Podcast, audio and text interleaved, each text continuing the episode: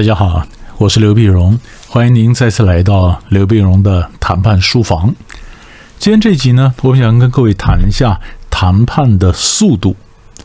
当我们讲的谈判的速度呢，不是讲谈判的节奏啊。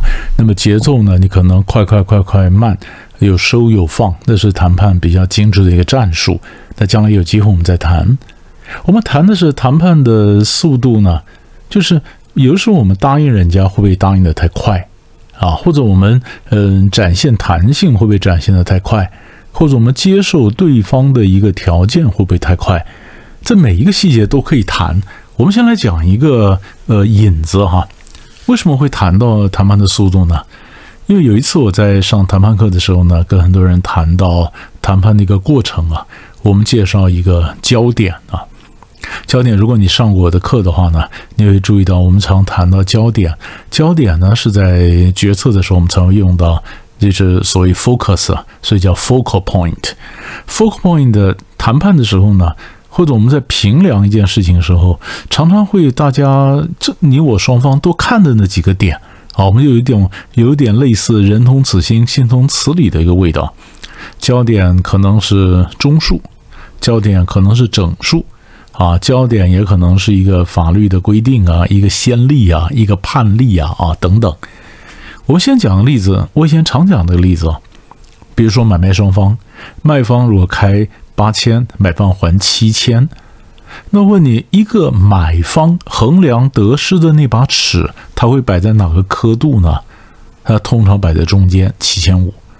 所以，如果今天买方开还价七千，最后他是用七千八成交，那等于他让过了中线，他觉得他让的比较多，他不高兴。反过来，如果是呃卖方他开价八千，最后呢七千三成交，那就是卖方让的比较多，让过了中线，买方当然就比较高兴。其实卖方从八千让到七千三，看样子好像是卖方让的多，买方让的少。其实卖方的本钱说不定才六千也不一定啊，但他总是能让你觉得很 happy 嘛。是不是？所以虽然高兴不高兴是主观的，但是主观里面总还有一些可以参考这些数字。所以第一个数字让他觉得高兴不高兴呢，常常就是一个中数。第二个呢，人们常用到的是整数。我以前常讲例子啊，老板娘开价一百二，开价一百二呢，你是客人嘛？你跟他讲，老板娘不要干嘛？街坊邻居嘛，算便宜点嘛。嗯，何必这个零头呢？来个整数嘛，一百块嘛。那老板娘说：“嗯，好了好了好了，那一百块给你了，你很高兴。”在当时我是这样讲，我说：“你很高兴。”可是你有没有想过，老板娘开价一百二的时候呢？其实也算准你会砍二十，而你也果然如他所预期的一般砍了二十，一百成交。你们俩根本照表操课，你知道吧？那你还那么高兴，是不是？那为什么能高兴呢？啊，整数嘛。那你反过来想，如果老板娘开价一百二，你杀杀了半天，最后就杀到一百一，一百一比一百二少，对不对？可是呢，你可能还是觉得很郁闷，你很郁闷。你说，哎呀，这个没到点嘛，嗯，应该是应该是一百可以成交的，怎么弄了半天弄个一百一呢？没到点，你觉得你没谈好，你的武功没有全部施展出来，以致呢，呃，半途而废，一百一就成交了。对吧？那我当时常讲说，呃，老板娘为什么让客户不高兴呢？因为老板娘 miss 掉了一个点，那就是整数。好，这过去可能我在很多课上我都讲过类似的例子，但有一次我在一家公司上完课之后呢，哎，有同学就站起来讲了，是其实这个例子啊，我觉得就算老板娘开一百二，你说一百，他说好了，一百块给你，那买方也不见得高兴啊。为什么呢？来的太快，是不是来的太快？我说你抓到重点了，因为我刚刚前面讲的例子，其实我在介绍一个一个概念，叫做焦点。但其实真正要去执行落地的时候呢，你要考虑速度，你要考虑速度。什么叫速度呢？我们常讲师傅引进门，修行看个人嘛。你要考虑他的速度，速度。你看最简单的例子。老板娘，今天你去买东西，他开个价，那老板娘干嘛那么贵了？打八折了。好了好了好了，八折给你了，你很高兴吗？不会吧？你很高兴吗？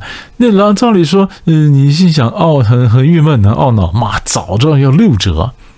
那你开开价，你要求八折，人家就给你八折，为什么你不高兴呢？你说他让的那么快，那后面一定有水分，所以了，老板娘让的太快，其实不会让你这个客户感动。是不是？所以刚我们讲的例子来讲，开价一百二，那最后我可能杀到一百一百成交。如果老板娘让的太快，我也可能觉得，哎呀，后面一定还有一些回旋的空间，我没把他的一些东西都挤出来，我太快成交了，是不是？那我是买方，我可能懊恼，嗯，我太快成交了，或者说我还继续想多要一点。你是卖方，你就懊恼，懊恼什么呢？让的太快。所以了，速度的问题就冒出来了嘛，是不是？所以我在这里讲说，如果你今天是卖方，呃，你今天是卖方，那你今天让步给对方呢，其实不需要让得太快啊，不要让太快，就算是一百二，嗯，杀了让的焦让的焦点就整数一百，中间还是可以端一下。那反过来，我们今天，我今天是个买方。我接着买方，那卖方他开的价钱一听高兴，刚好就是我想要的价钱，刚好是我能负担的价钱。可能我也打听过别家店大概卖多少钱，哎，嗯，比如说别家卖一百四，那我觉得他能够卖一百二，我就很高兴了。就他一百二，果然就是一百二，那我很高兴。那我很高兴，刚好就是我要的数字，那我要不要答应他呢？好，那美国学者的讲法就是，你不要那么快答应，即便是你要的数字，你可能心里暗自窃喜，可是你不要那么快答应，因为你那么快答应，通常如果卖方开个价，买方很很快的就答应了，卖方就开始怀疑啊，他刚刚是不是开太低啊？是不是啊？所以卖方开低，所以卖方开始怀疑，他就可能呃，在执行的时候呢，或者交付的时候呢，又想注意什么条件兜你一下，因为他开的价钱，你居然那么快就 say yes，所以一般来讲，美国人也说你还好，就是你就慢一点，你端一下，挑挑一下一些鸡蛋里挑骨头啊，挑一下，然后过一阵子以后再勉为其难的答应，哎，这样的比较。毕竟这时间可能，哎，这效效力啊，就维持的久一点。可是德国人不赞成这种做法呀。我一个学生是德国，在德国念书，在德国做事，他就跟我讲说，把我们这个呃跟德国人的讨论，德国人说不是，德国人讲何必浪费时间呢？卖方开的价钱刚好就是买方要出愿意出的价钱，那不是一拍即合吗？何必浪费时间呢？意思是说，我们中国人脑筋太复杂，那我就跟我学生讲，你跟他讲，这跟中国人没关，因为美国人也这样想的，不是我们中国人、美国人，我们想法太复杂，是你德国人太单纯。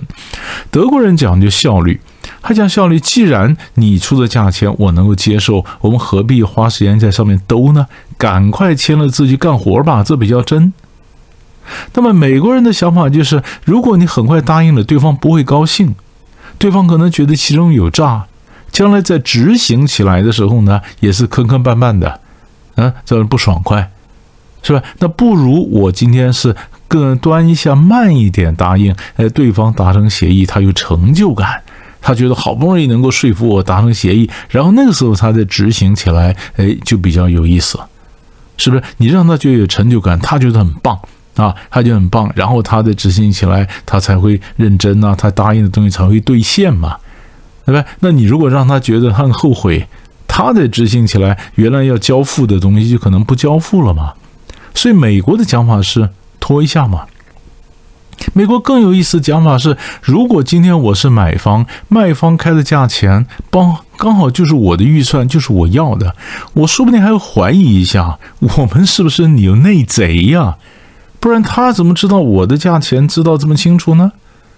好，不管你是想端一下，让对方不要反悔，让对方给的比较心甘情愿，让对方觉得他好不容易达成协议，他会珍惜并且认真执行，啊，还是说你今天要拖一下，目的就是看看为什么我的价钱他猜的那么准，是不是我们有内部有内鬼？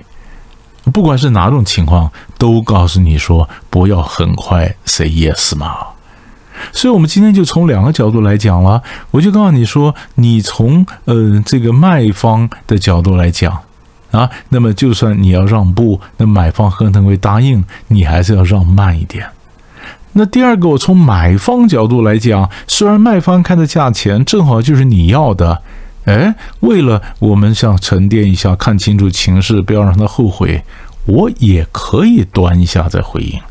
买卖双方都要端一下再回应，这就是我们讲的谈判的速度，是吧？我们的谈判该怎么做？我们在学点掌握。那么何时做这个速度能够掌握，那后面哎就可以谈判谈到的协议应该会比较满意，也维持的时间也会比较长。要不要想想看？好，今天我们就谈到这里，我们下一集再见。